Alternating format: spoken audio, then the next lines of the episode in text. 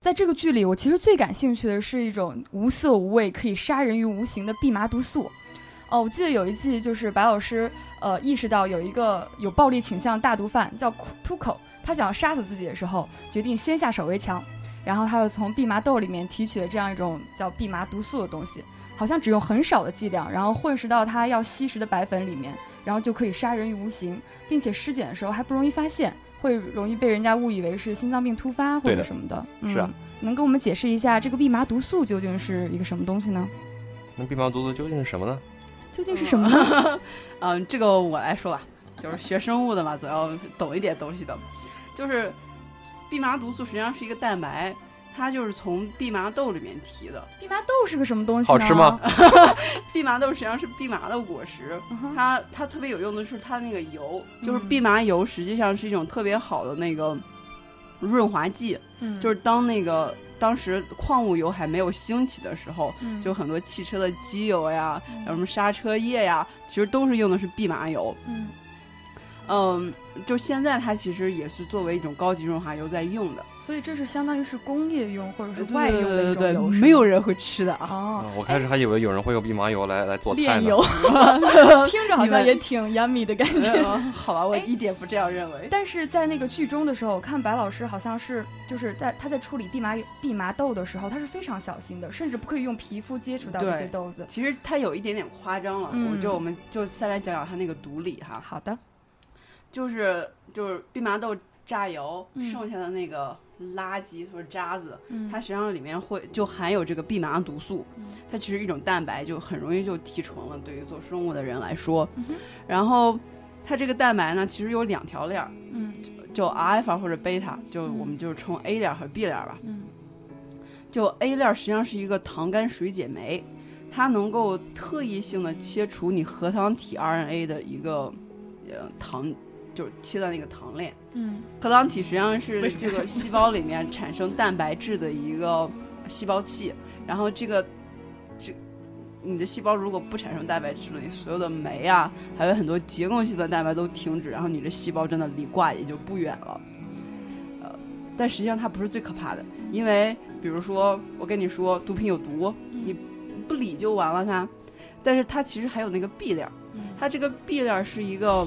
嗯，叫 C-type lectin，是一种凝集素，它能够特异性的跟你细胞的那个表面的糖蛋白上的那个糖基结合。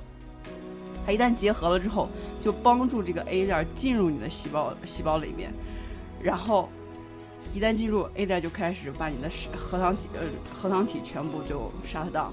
然后所以它就就我觉得就很很像导弹，就一方面它那个特异性，另一方面它又有很强的毒性。所以你就所以必须是 A 链和 B 链同时存在，这个毒才可以发挥作用。实际上，实际上我们吃的大麦里面有 A 链，就是把那个核糖体弄弄掉的那个链。但是因为它没有 B 链，所以它很难进入细胞内，所以也不会产生问题。那如果如果像只有 A 链的话，它呃很快就会被代谢掉吗？啊，对你说到这个，就像你刚刚也说，它用那个皮肤就是接触那个豆子，为什么说没有那么毒呢？就是你其实皮肤表面有一层角质层，它不会让蛋白随便进入你的体内。嗯，而且这是一个蛋白质，嗯，你吃进去以后，实际上你胃里面有很多这个蛋白酶会消化一部分，所以如果你是靠吃的话，你需要剂量会相对比较大，但是。你如果是注射或者吸入，剂量就是毫克级的，就是什么概念就可以杀人吗？对，什么概念？一粒大米大概有二十毫克，就不用一粒大米那么大，你就可以把你就挂掉。哎，你刚刚什么问题来着？不记得了。嗯，这个。立马如果吃下去会有事吗？真的是有事的，而而且是没有救的，就是因为你虽然有你的蛋白酶可以消化一部分，但是它可以先把你那个。就是肠道内的细胞，就是相当于破坏掉之后，就可以慢慢渗入里面去，把所有的所有的细胞都都弄死。而且它最可怕一点是它没有救，就是你一旦吃进去，你这个毒素就进入细胞内，然后你就没有办法再把它给就是把这个毒素给破坏掉。它不像那个什么蛇毒，就像你就听说你一旦被蛇咬，你去打那个蛇抗血清就活过来，因为那个蛇毒的蛇毒素实际上作用于细胞外，然后你打抗血性之后把它中和掉，然后它就没有失去作用了。它这个进入细胞内之后，真的你就是无能为力。但是有个好消息，好，呃，有疫苗。就是我，我觉得可能军队里的很多人会打这个东西，就是因为它挺常见的，是吗？这个病毒就也不见得常见，但确实它会做有些，嗯，就像那个剧里面就提到，呃，七八年的时候有一个记者在英国就被一个雨伞扎了，那雨伞头里面就有蓖麻毒素，然后他就回去几天之后就死掉了。呃，所以说，嗯，所以这么可怕的东西肯定是也会被应用于暗杀嘛。对对对，但实际上它还有一个好的东西，就是有人会把它作为治疗癌症的东西。嗯，这是为什么呢？就是刚刚不是说它有一条链是那个就沙当核糖体的，呃，一条链是那个结合那个细胞表面膜蛋白的。嗯。然后有就癌症里面有一个概念叫 magic bullet，然后它的目的就是说，呃，你这个子弹是有效的，对吧？但是你还要有一个靶向性。他就把那个 B 链，就是结合糖蛋白的那个链，换成一个抗体，然后这个抗体结只结合癌细胞。这种情况下，你如果注射到体内之后，它跟癌细胞结合，嘛癌细胞杀死。所以就是每个硬币都有正反面。所以人类果然是无所不能啊！我还有一个问题啊，就是你们知道最毒的天然毒素是什么吗？是什么？哦，叫肉毒杆菌毒素。啊，肉毒杆菌怎么 sounds like sounds like 好像是一些明星会打到脸上的那种。对对对，它实际上是一种细，就是神经毒素，它会阻断你那个神经。这就是为什么，这就是为什么很多它就看没有表情。对对对，就没有表情了。然后它它就是纳克级别的，哦，就比刚刚那个少了三个零。就比蓖麻毒素少三个零，基本上就是你看不见的那个量了吧？对对对对对。但实际上最开始这个东西不是用来美容，是用来治病的。就是有些人他那个眼睛就不受控制的眨，嗯，他就给你打一点之后，你的眼睛就眨的慢一点，就不那么影响你了。但是最后那些不知道怎么着就被那些人发现说，哎。我这脸上有皱纹，我打一点就没皱纹了，然后最后就慢慢的就啊，所以美容的本质其实是先毒自己，以毒攻毒，差不多吧。为了美，无所不能贡献。接着我们再那个问一个毒性小的吧。哦，我记得剧中除了蓖麻毒素以外，还有出现了另外一种毒素叫铃兰毒素。然后呃，这个时候是出现了我最喜欢的炸鸡叔叔 Gus。当时是在白老师和 Gus 的较量中，白老师为了让小粉相信是 Gus 挑拨他们之间的关系，于是就用计谋，用铃兰提取毒素，差点杀死了小粉的干儿子 Brock。对对对，你还记得这一块吗？内幕真的印象非常深刻，因为直到一集之后，大家才知道原来是老白做了这么伤天害理的事情，对吧？嗯，对，实际上呢，确实是啊，当时我记得老白是用。做出很艰难的抉择，开始两次基本上就是绝望了，对吧？然后后来呢？枪转的对对对，然后后来他的枪呢转到了铃兰花，那一盆花其实是很美丽的。嗯，这一块我觉得编辑也是特别的有心，就是因为在整个两集的过程中，其实我们也跟小粉一样，就是很很很困惑，到底是谁杀死他的干儿子？对，啊，当然没有死那干儿子，是到底是谁杀了他的干儿子？然后直到这一季的最后一个镜头，就只就是那个镜头慢慢拉近，就只看到白老师院子里面一盆。一盆铃兰花随风飘扬，大家那个时候真就是恍然大悟的感觉，对，也也也证明了这个剧确实是每个镜头都是有一定的含义的，尤其是那种比较明显的那种写景或者是特写的镜头，对，一定是有一定意义的。其实，在这个里面，Gus 是我最喜欢的角色。因为我觉得哇，Gus 就是沉着冷静、温文尔雅，然后那个而且还有生，而且还有生活品质的男人，非常有生活的。哎呦，这不是你吗？非常有生活的品质，然后那个叫什么？卧薪尝胆二十年，最终大仇得报，而且非常有老男人的那种风骚的气息。你们知道铃兰的花语是什么吗？是什么？叫 Return of Happiness。哇，就是幸福的回归。所以说他在这里面用这个东西用的特别好。因为最后他那个干儿子没有死，然后那个白老师也相当于是绝处逢生，所以 Return of Happiness 就特别的合情。为什么 Return of Happiness 最后还是一个毒花呢？就是说人可能是人最早认识他的时候，认识到这个花的时候，他不知道这个毒这个东西。他是不知道，而且实际上它的毒并不并不明显。就是铃兰花，嗯，最开始都是特别美好的传说。呃，有一个就是什么，有一个是白俄国的，好像说就是白雪公主那七个小矮人的灯笼掉了，变成了铃兰花。原来你看的那个花其实就很像个灯笼。然后还有什么？乌克兰的是说那是少女，因为她的那个什么像裙摆一样是吗？不是，significant other 挂了之后，她的眼泪。哦，嗯，行，嗯，在剧里面好像提到说，铃兰毒素和蓖麻毒素其实它们是有相似的效果的，好像都会产生一种 flu 的一个症状。这这也是为什么那个小粉会怀疑是白老师。哦，那你能跟我们说会怀疑是？Sorry，这也是为什么小粉会怀疑是那个蓖麻毒素。嗯。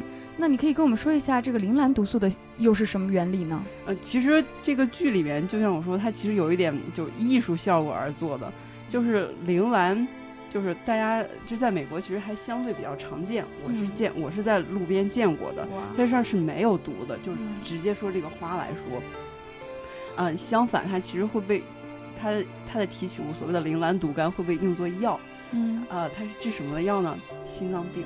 哇，就是。就是铃兰毒苷实际上是一种强心苷，它会让那个心脏收缩变得更加有力，然后，嗯，但是同时降降低那个心率。就是国内有一种比较常见的心脏心脏的药物叫做地高辛，跟它的原理是类似的。就是少量的，如果用量好的话，其实是一种很好的心脏心脏病的药物。但是如果你大量用的话，它实际上会。可能引起心脏失搏就不跳了，因为它特别跳特别慢，慢慢就不跳了。再就是恶性的心律失常而导致死亡。嗯，所以说剧中的 flu 症状是几乎不可能实现的。但是像那个 reason，它是因为你如果吸入的话，它首先破坏的是你那个呼吸道呼吸道黏膜，这个时候你可能就会出现鼻流鼻涕什么的，就有可就有可能是 flu 的症状。我就，但是这个是基本上绝对不会有的。哦，行。讲完毒，我们再聊聊爆炸吧。好吧，我们的暴力倾向逐级降低呀。嗯，我记得当时白老师就是第一次，嗯，去跟嗯那个之前我们说的那个有暴力倾向的大毒枭 Tuco 去谈判的时候，就是一个人就是怀里揣着一大包假冰毒，直捣毒窟。然后他当时太帅了，对，当时他就是用一个类似冰毒的一个白色晶体，然后像摔炮一样就扔到地上，然后炸了整个房间。哇，那一幕真的是让我觉得知识就是力量，白老师太帅了。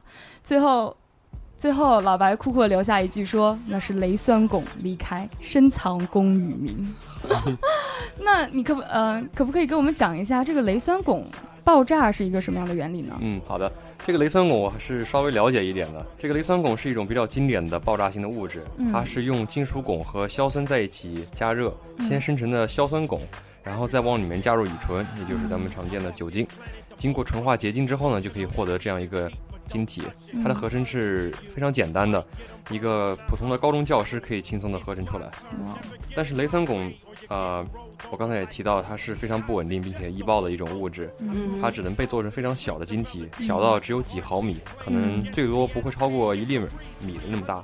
嗯，那剧中那个就是那么硕大一块的那个像大冰糖一样，对，目测已经超过安全线几千倍了吧？对，所以它呢，如果做成那么大的话，就是会高度敏感，对于震动和受热或者是摩擦都会非常敏感。那么敏感就说明它会很轻松的爆炸。嗯，呃，雷酸汞在爆炸的时候呢，会生成一氧化碳、氮气和汞的蒸汽，就很有毒。对，不仅全有毒，不仅有爆炸性，而且有毒。嗯，所以它其实是不是特别安全的？早在一八零零年的时候，雷酸汞就被合成出来，但直到两百年以后，也就是两千零七年以后。它的晶体结构才被正式的确定下来，就是因为这个东西实在是对太不稳定。嗯。另外呢，早期的时候，雷酸汞的应用主要是作为一种引爆剂。雷管。雷管，雷管就是可能最早雷管就是有雷酸汞，但事实上我查了一下维基百科，啊，后期呢雷酸汞就不被使用了，因为它太不安全了，而是有换成了其他一些相对更加稳定的起爆剂，比如像叠氮汞或者是其他一些对硝基苯酚类的。一些物质，嗯，但是不论不管怎么样呢，在剧里面这个雷村汞的爆炸性是被夸张了，在呃老白拿了那么大一包，啊晶体，后在怀里揣着，对，实际上就等于我觉得他拿的就是那些拔掉引信一包手榴弹那种感觉，所以所以肯定会爆的，OK，对的，就算他不爆的话，那个那种晶体产生的那个，在它就对它就算在那个屋子里面爆炸的话，也会产生巨响，也也是会震耳欲聋的。老白当时肯定会被震晕的。对，所以他们那时候有一瞬间，就是所有人都会有一点耳鸣。对对对对。那那那有没有办法说，我有一个什么比较好的运输方式，不摩擦它，就把它压压紧？啊，我觉得可以把它跟跟别的惰性的物质混在一起啊。也许比如面粉，就制成的面粉炸弹，不是？你是蒙我的吧？其实，其实说真的，面粉那个在一定的，就是就粉尘，你知道吧？粉尘是面粉差不多会爆炸的，就是在一定浓度下，你把这个粉尘给鼓起来，空气中那个极小的颗粒，实际上由于它的极大的表面积，在受热或者是。在一般就是在受热或者明火条件下会会爆炸。对，我想起来，什么东西如果它的颗粒足够小、足够细的话，就会高度易燃，因为它和氧气作用会非常充分。Exactly。哦，我记得小时候好像是说过，就是易燃的话有有有三点，一个就是它是易燃物，一个就是它那个表面积接触大，另外一个就是氧的。妈呀，这记忆力！谢谢大家，谢谢大家。这根本就不是脑残女，我真的。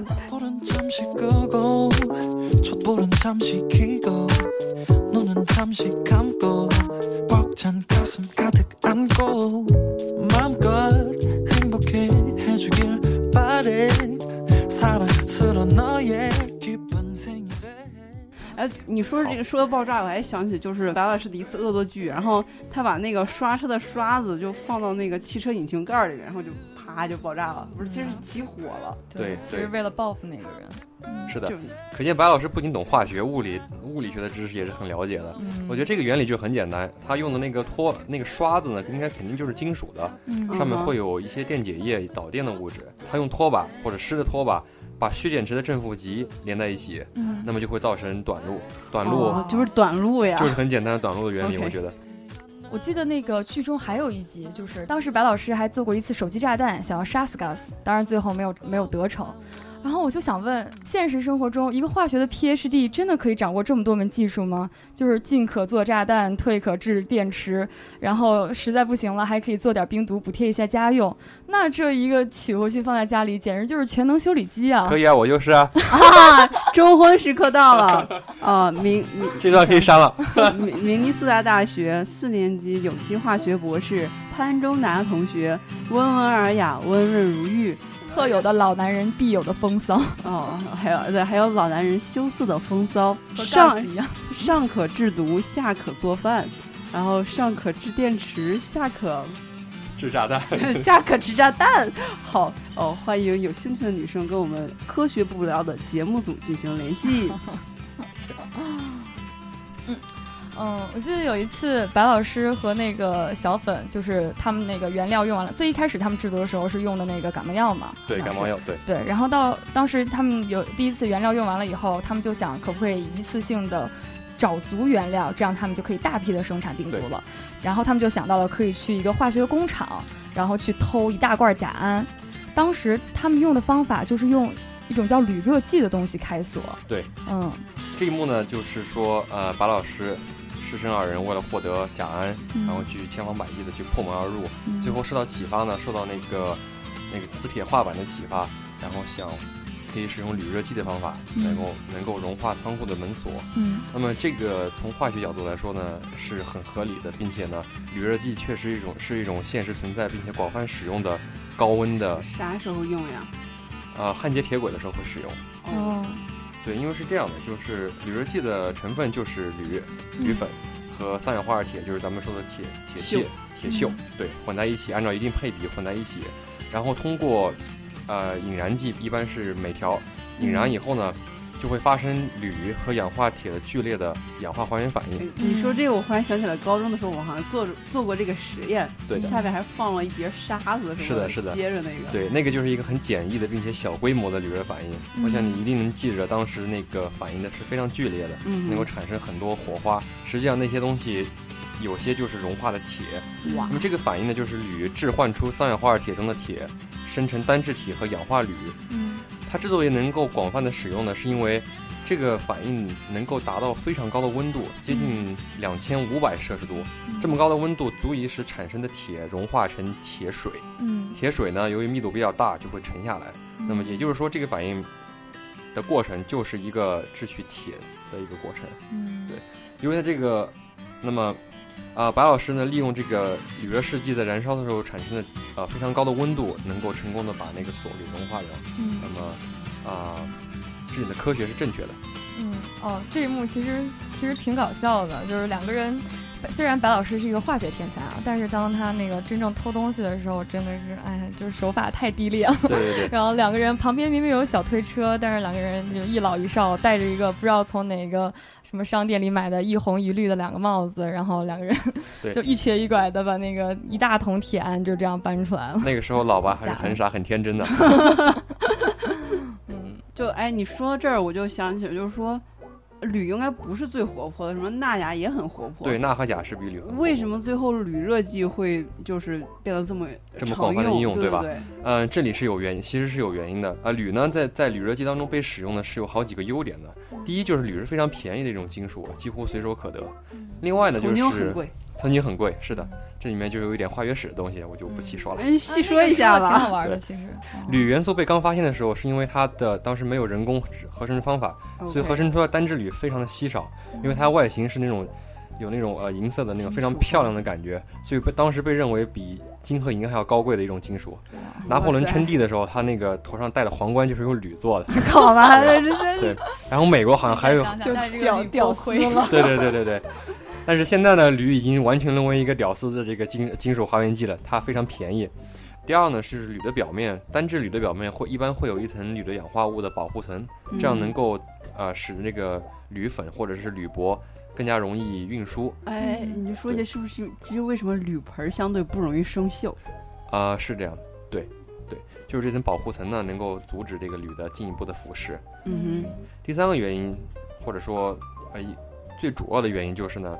铝这个元素或这种金属，它比较特殊的一点就是它的熔点和沸点之间的差距非常之大。呃，换句话说就是说，呃，铝的熔点很低，大约是六百六十摄氏度。嗯。也就是说，在这个呃铝热反应过程中，呃，它就会变成液体。对，铝就是直接就是以液态的形式和三氧化二铁进行反应。那么这样的一种反应特点呢，就是说。它的特点就是非常的快，在单位时间内或在较短的时间内能够迅速的反应，能够表表面积就变大了。对的，因为液体的表面积要比，啊，至少在和铁粉接触的时候，它的表面积会更大一点。另外一个呃很重要的原因就是我刚才说了，就是熔沸点的差异很大。也就是说，铝呢在活性比较高的元素当中，它的沸点是非常高的，或者是很独特的，达到了两千五百多度。也就是说。这就是为什么铝热剂的实际温度可以接近两千五百度。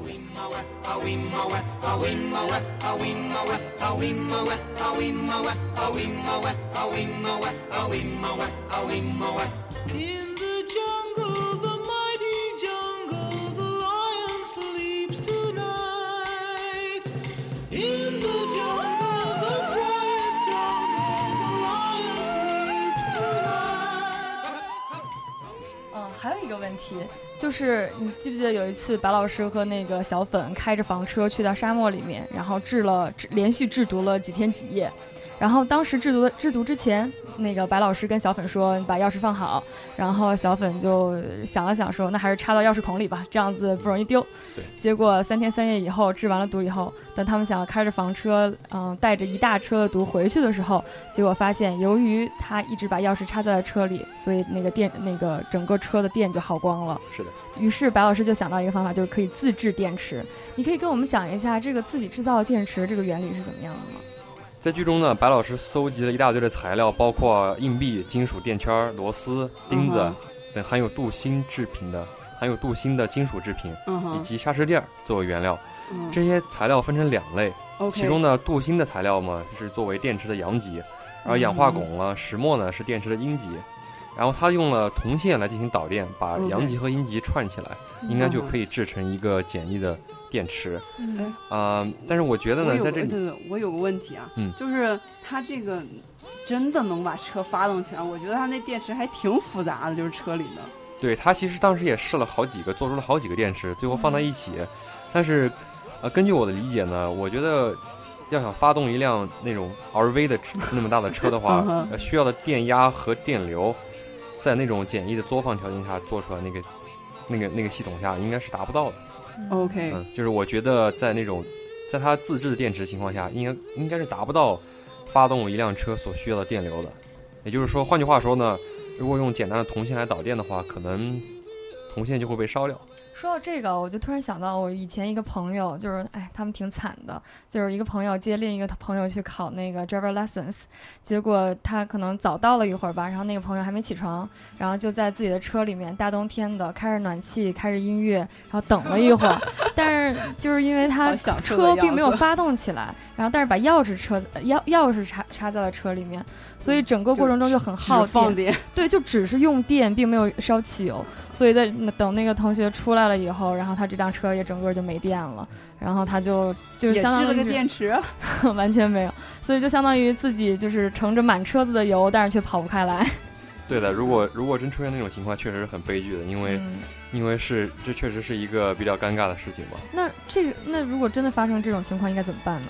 啊，这个事情在寒冷的明州是经常发生的，对吧？因为太冷了，而且电池如果一旦老旧，经常就打不着。这个时候你就需要 jump start。就是说，你找另外一辆车来，给你把那个把他的正负极接到，把他车的正负极接到你车的正负极上面，然后给你充电，然后等你充到足够电的时候，你就可以把车发动起来。发动起来以后，然后你的相当于你就开始烧油，然后开始给自己的电池充电，所以你就火起来了。哦，我们上上一期讲的就是特斯拉和锂电池，大家可以再去回顾一下。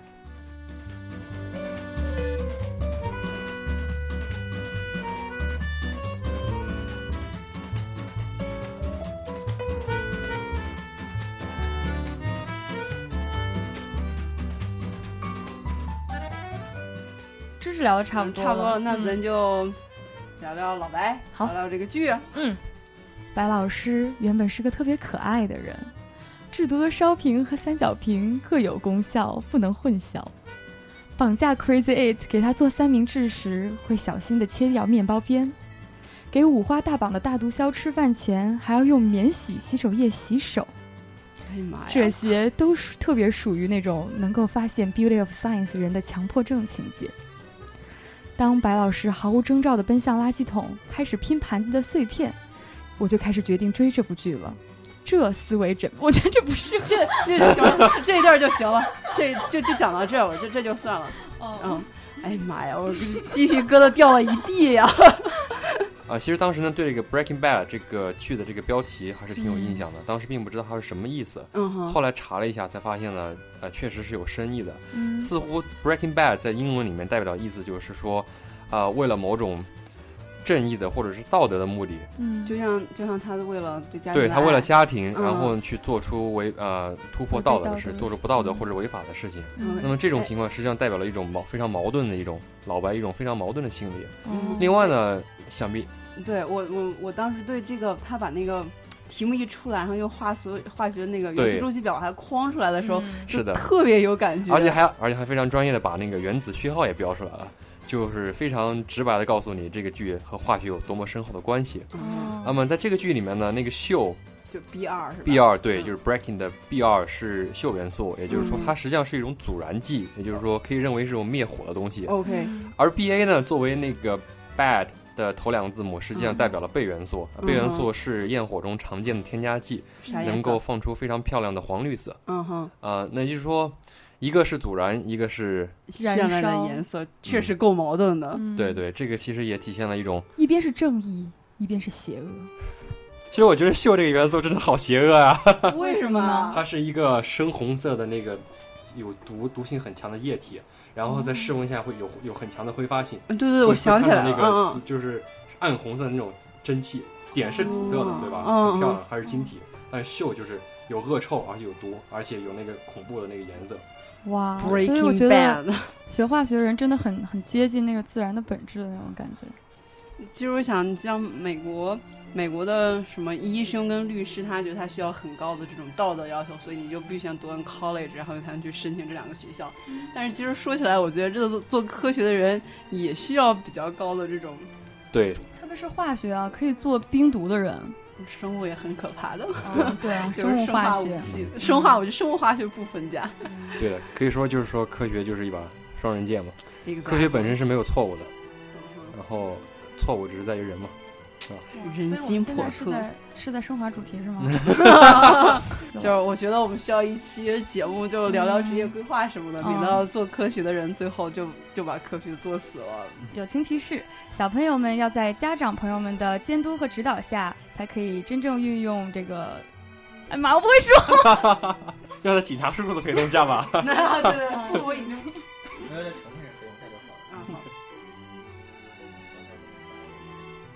啊，友情提示：小朋友们要在家长和警察叔叔们的陪同下，才可以正确的运用化学知识制造冰毒。谢谢大家。收听科学不无聊，请在苹果 iTunes 商店、荔枝 FM、喜马拉雅电台、新浪微博音乐人、豆瓣音乐人 DJ 小站搜索“科学不无聊”五个汉字。同样也欢迎听众朋友在新浪微博和豆瓣搜索“科学不无聊”，关注我们并参与互动。我们的 QQ 群也向大家开放，群号是三二二二三四九八二。重复一遍，群号是三二二二三四九八二。我们的节目会在美国东部时间每周三晚十二点，也就是北京时间每周四中午十二点准时更新，敬请期待。